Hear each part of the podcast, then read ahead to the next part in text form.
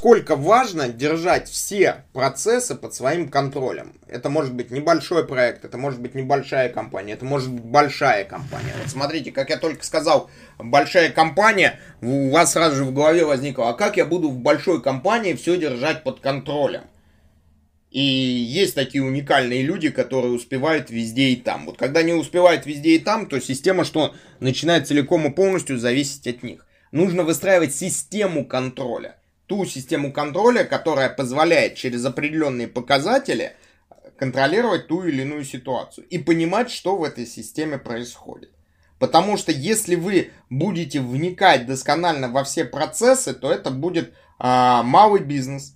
Это нормально, это неплохо, это классно. А вот если вы научитесь работать с точки зрения показателей и с точки зрения уже показателей принимать какие-то решения – и за эти решения нести ответственность, то это уже система контроля.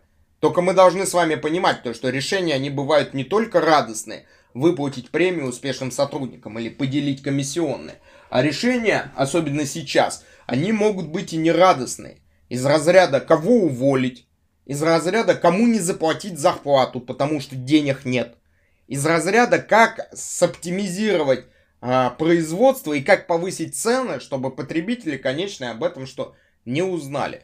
То есть вот эти вот моменты, которые являются более стратегически важными, вы принимаете на основании показателей. И, конечно же, вы должны вот эти вещи контролировать. И особенно вы должны это контролировать, если вы являетесь руководителем проекта или руководителем компании. Но очень часто возникает следующее. Особенно это явным становится сейчас – то, что наши с вами руководители забыли основную функцию руководителя. Основная функция руководителя заключается в том, то, что руководитель не любит работать, а руководитель любит ответственность.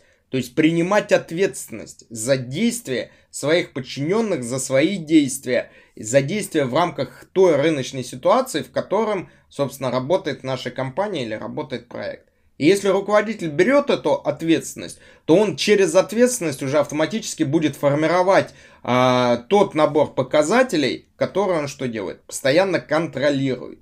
И если руководитель считает, что какие-то показатели можно не контролировать, можно это проигнорировать, то жизнь, рынок очень быстро ему объяснит, на что можно закрыть глаза, а на что нельзя закрыть глаза. Именно по этой причине сейчас в любом бизнесе выставляется камера.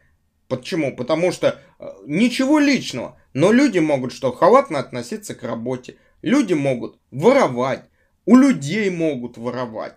Соответственно, поэтому ставятся камеры. Дешево и сердито. Именно поэтому заводится система управления клиентами, для того, чтобы все клиенты были в одной базе. Конечно же, у каждого метода есть свои плюсы и свои минусы, но это опять же, это не снимает функцию контроля над нами. И мы с вами, опять же, с точки зрения именно руководящей функции, внутри себя должны сказать, стоит ли нам влезать во все дебри и контролировать малейшие детали, или стоит нам что, ситуацию отпустить и контролировать достижение определенных показателей – который, опять же, мы с вами определили, мы с вами понимаем, и более того, мы с вами понимаем не только сущность этих показателей, но и понимаем, каким образом данные показатели могут нас привести к чему, к тому результату, к которому мы стремимся. То есть вот этот момент его тоже нужно учитывать. Пожалуйста, ваши комментарии.